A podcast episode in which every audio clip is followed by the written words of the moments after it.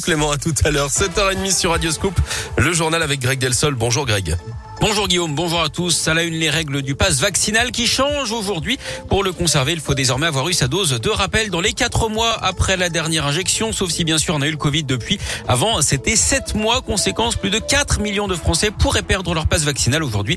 À noter qu'un conseil de défense sanitaire a lieu dans les heures qui viennent. Il pourrait décider des modalités selon lesquelles ce passe vaccinal serait définitivement abandonné. Et puis demain, c'est le grand jour hein, pour les discothèques qui vont enfin pouvoir rouvrir. Elles sont fermées depuis le 10 décembre dernier. Reprise également des concerts debout et de la possibilité de boire un verre au bar ou encore de manger dans les lieux accueillants du public, le cinéma, le train ou encore les stades.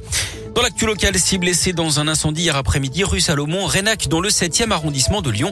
Le feu s'est déclaré au rez-de-chaussée d'un immeuble de deux étages. Trois personnes ont dû être transportées à l'hôpital. Deux frères lyonnais condamnés à 6 et 9 ans de prison. Ils étaient accusés d'une tentative de braquage dans un bureau de change de Genève en Suisse en 2019. La femme qui les accompagnait est copée de 3 ans, dont 18 mois avec sursis d'après le progrès. Et puis un ouvrier lyonnais a reçu un bloc de béton de 100 kilos sur la tête. L'accident s'est produit sur un chantier à Pont-Évêque près de Vienne en Isère. D'après le Dauphiné libéré, la victime de 48 ans a été transportée à l'hôpital de Vienne. Ses jours ne seraient pas en danger. Guérir plus et guérir mieux, c'est aujourd'hui la journée mondiale du cancer de l'enfant. Une maladie qui reste la première cause de mortalité chez l'enfant après l'âge de 1 an en France. À Lyon, un pôle pluridisciplinaire de recherche appelé Prospect vient de voir le jour et suscite l'espoir des familles des malades.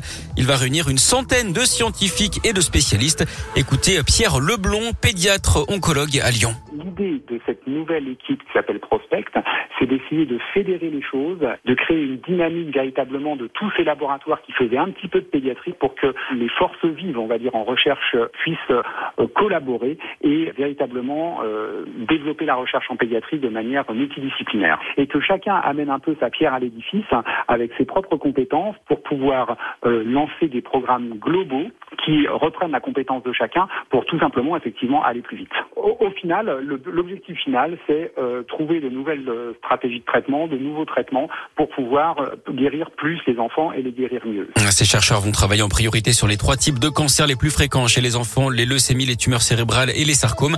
Les premiers résultats peuvent être espérés d'ici deux à trois ans.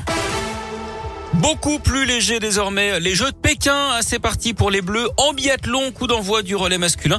Quentin Fillon-Maillet vise un cinquième podium en cinq courses. Il est épaulé pour l'occasion par l'Indinois Simon Détieux, le Jurassien Fabien Claude, Elisa Roy, Emilien Jacquelin. Et puis je vous rappelle hein, la déception pour Tess, le 2 en slopestyle ce matin.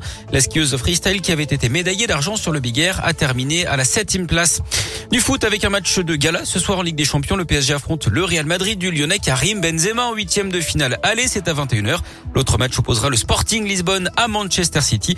Et puis en tennis, un petit tour et puis s'en va pour Caroline Garcia à Dubaï. La Lyonnaise éliminée d'entrée par la tête de série numéro 2, la Tchèque Krejcikova 6-4, 7-6.